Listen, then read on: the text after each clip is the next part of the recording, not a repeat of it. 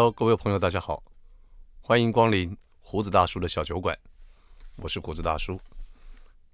在今天这一集的节目里面呢，我想先跟大家简单的介绍一下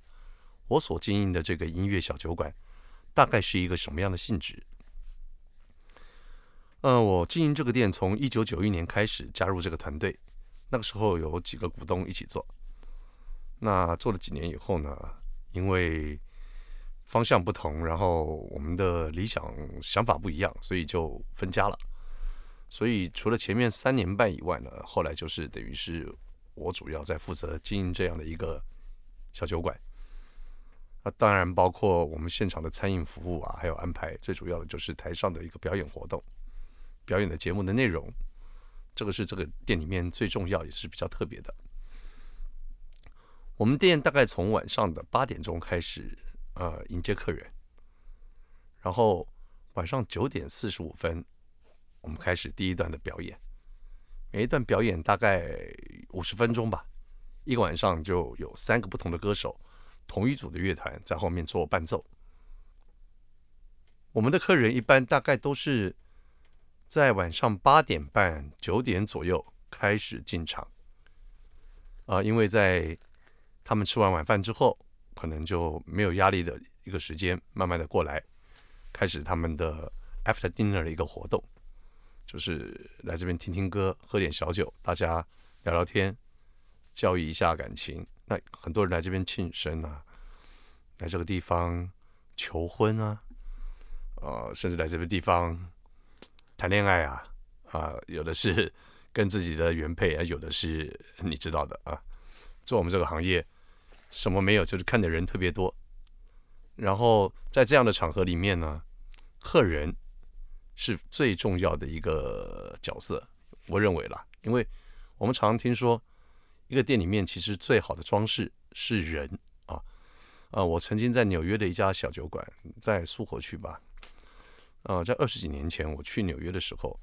发觉那个小酒馆非常的小哦。但是我推开那个门进去的时候，我感觉它没有什么装潢，就是一些原木的桌子，然后昏暗的灯光。但是它在这个店的一个角落有一个非常棒的一个乐团，然后他们在里面做一个现场的音乐。然后进去的客人，每一个你知道纽约的人都纽约客都很会打扮的啊，男的帅，女的美，然后每个都很有型。然后大家在里面非常的拥挤，可是每一个人脸上啊都充充满着笑容。然后在那个里面，大家都很开心的互相的交流着。然后我作为一个外国的观光客，观光客呢，在那个里面很感受到这样的气氛。那时候我就发现，其实这个店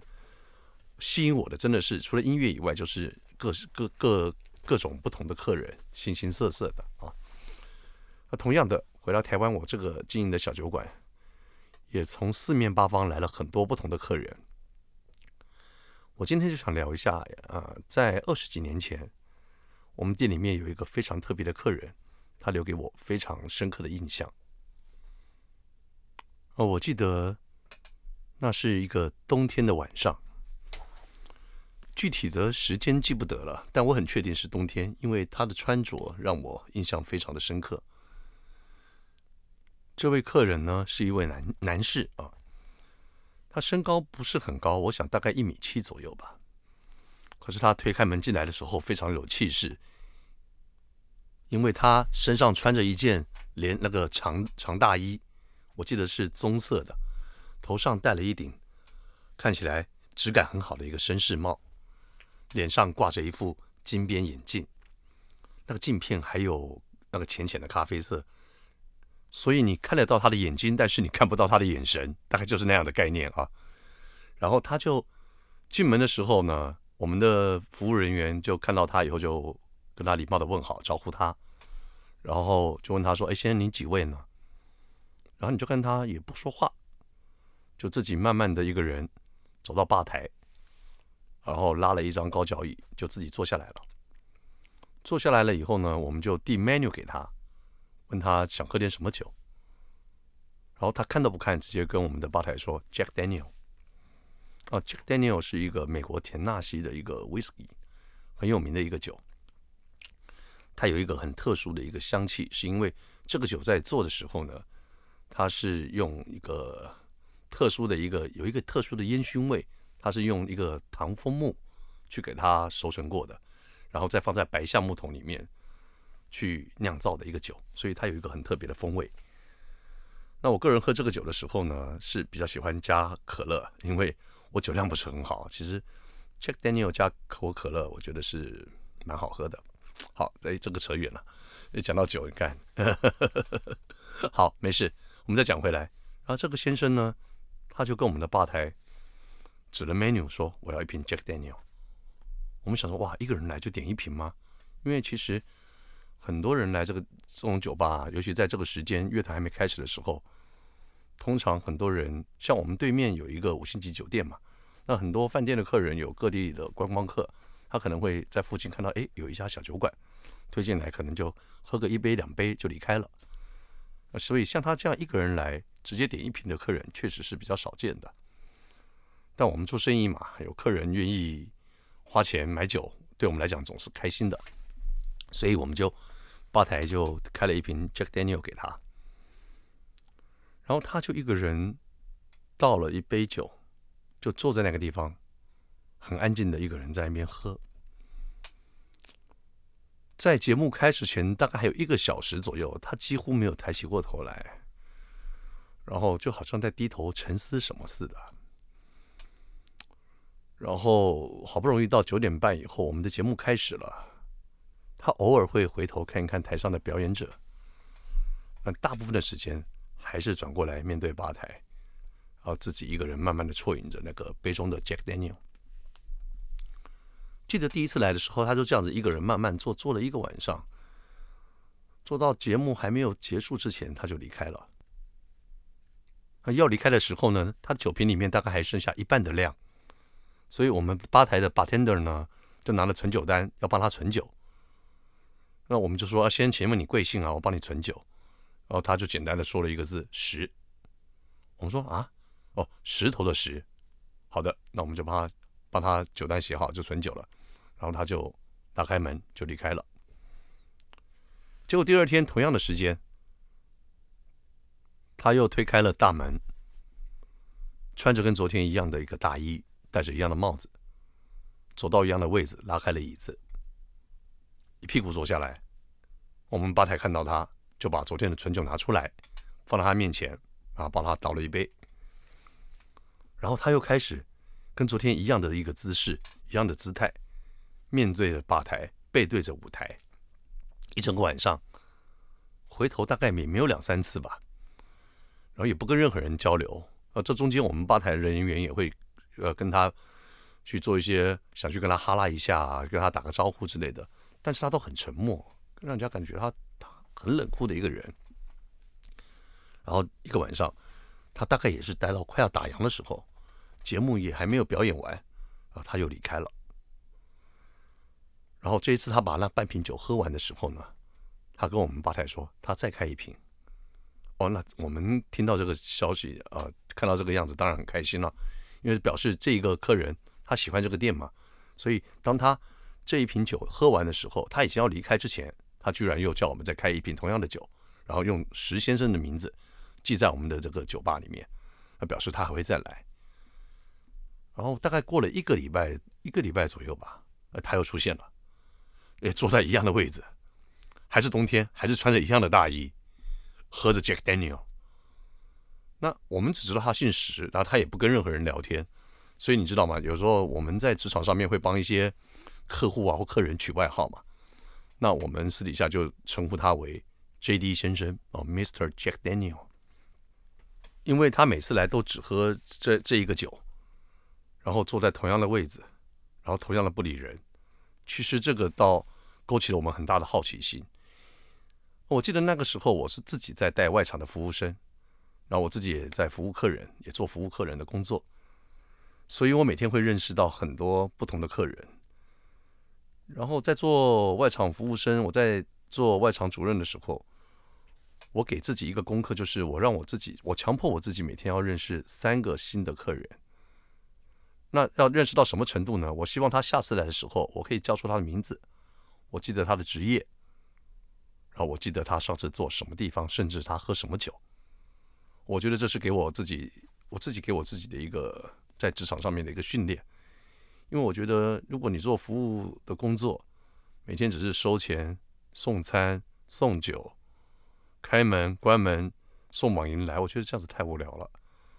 啊，我本身也很喜欢认识不同的朋友嘛，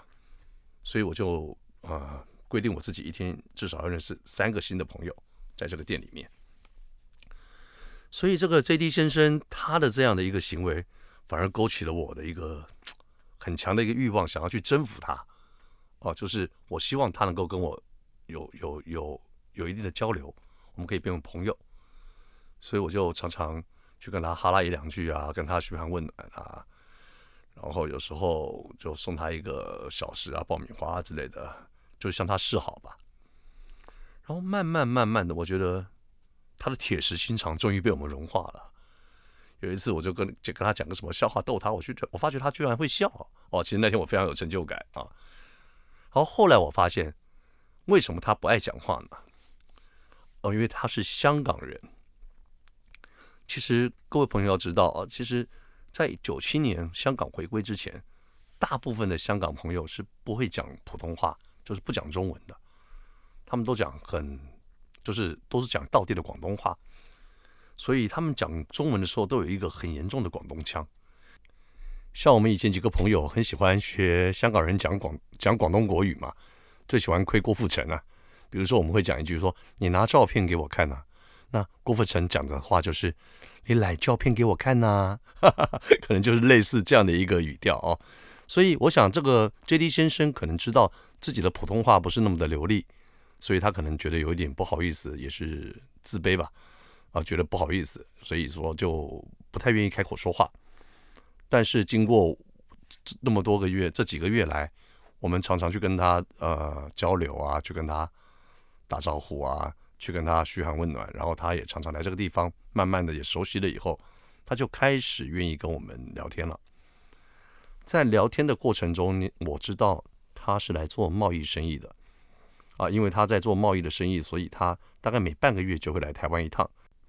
然后每一趟呢大概停留五天左右，再回到香港去，然后就这样子周而复始的就这样子不断重复他的行程，也因为经过。呃，一段时间的交流之后，他跟大家比较熟悉，也变成像半个朋友了吧。所以他从香港来的时候，也会带一些呃小点心啊、巧克力之类的东西，呃，带到店里面给员工们一起分享。啊，大家也都很开心，觉得说，哎，这个客人其实还挺不错的。然后就这样子维持了一段时间。有一天晚上比较特别。他一样在节目开始之前来到店里，可是他这次跟我们要求说，他希望我们帮他留一张桌子，说今天要招待几个朋友来。那我们听了以后，当然立刻帮他安排了，安排一个非常好的位置。然后他朋友来以后就，他们就径自在那边喝酒聊天啊什么的，我们也就没有去打搅他。那当天要离开的时候呢，比较特别的是，他来跟我提了一个要求，他跟我解释说，因为他这次来台湾待的比较久。他的信用卡在香港没有缴没有缴费，所以被停卡了。他问我是不是可以给他一个方便，让他可以今天的单呢，可以先让他先记着，就也就是说他要签单，下一次过来的时候他再一起买单。那我听了以后觉得说，这个客人其实跟我们也是算算是有一定的，就是来我们店里面消费也有一定的时间了，他过去的记录也都很好，所以我当然就当下就很大方的跟他答应说，没问题，你的单我帮你负责。你之后有空再回来买就好了。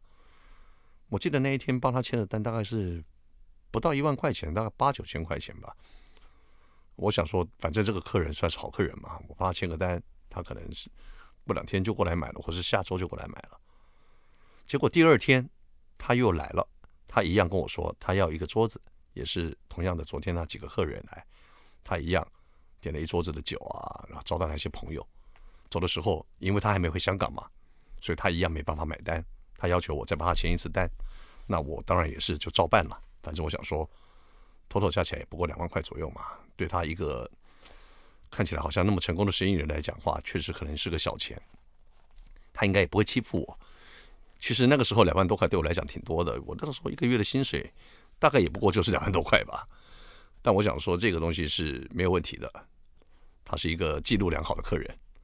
帮他签了，然后就跟出纳说，这个单就先挂在这个地方，啊可能过两个礼拜从香港回来的时候就过来买单了。诶，结果没想到，我帮他签了这两个单以后，他从此就没有来了。我每个礼拜等他过来，看着那个单子挂在我们的墙上，就是出纳旁边的一个软木板的一个墙上面，用图钉钉着。像是日复一日，月复一月，他都没有出现。啊，直到年底了，楼下的会计说：“哎，这个单已经挂很久，需要结账了，是我签的名，所以就扣了我的薪水。”我记得那个时候，我其实心里非常的干，我觉得说：“哇，我对你那么有意思，帮你签单，结果你居然就不声不响的。”也没交代一声就跑掉了，这个就是我们所谓的跑单。然后有些同事还笑我说：“我就是这么的老实啊，啊，这么的好说话，所以才要扛这样的事情。”但我想说，其实那个时候我不答应他也不行啊，因为他就跟我说他信用卡已经失效了，不能买单了嘛。那我想说，那可能就是他就是不知道什么原因不来了，我或是他总有一天会来的。但但是因为会计已经在催单了，我于是就扣了我的薪水，把这个单就结掉了。就这样，大概过了一两年吧，我都已经快记快要忘记这个事情了。就在某一个周末的晚上，店里面生意很好，客人非常的多。啊，突然有一个服务生来找我说：“哎，店长，那边有一桌客人想要请你过去一下。”我一听，我说：“好，我马上过去。”哦，我结束手边的工作以后，我就往那一桌客人的方向过去。然后我看到那一桌客人大概有七八个人，两个女生，大概五六个男生吧。然后点了一桌满满的酒菜，然后在那边喝得很开心。那我就过去自我介绍说：“哎，我是这边的店长，我是某某某，请问是谁要找我呢？”啊，其中有一个年纪比较大的一个中年人，他就开口跟我说话。啊，请问你就是这里的店长吗？他的口音我一听就是香港人哦，很严重的、很重的香港口音。我说：“哎，是啊，请问有什么事情我可以帮你服务的吗？”然后这个香港中年男生呢，他就跟我说：“哎，我是来找你的，你知不知道？你记不记得你之前有一个客人姓石，是从香港来的客人，你记得他吗？”我一听，哎，我当然记得啊，我心里面还在 OS 想说，他就是他害我被扣了两万块钱啊。害我那一个月很难过，可是因为我当下当然不好意思这么说嘛，因为我来者是客嘛，而且我不知道他来的用意是什么，只知道说他问我这个事情，我突然想到了，我就跟他说：是啊，石先生很久没有来了，不知道为什么，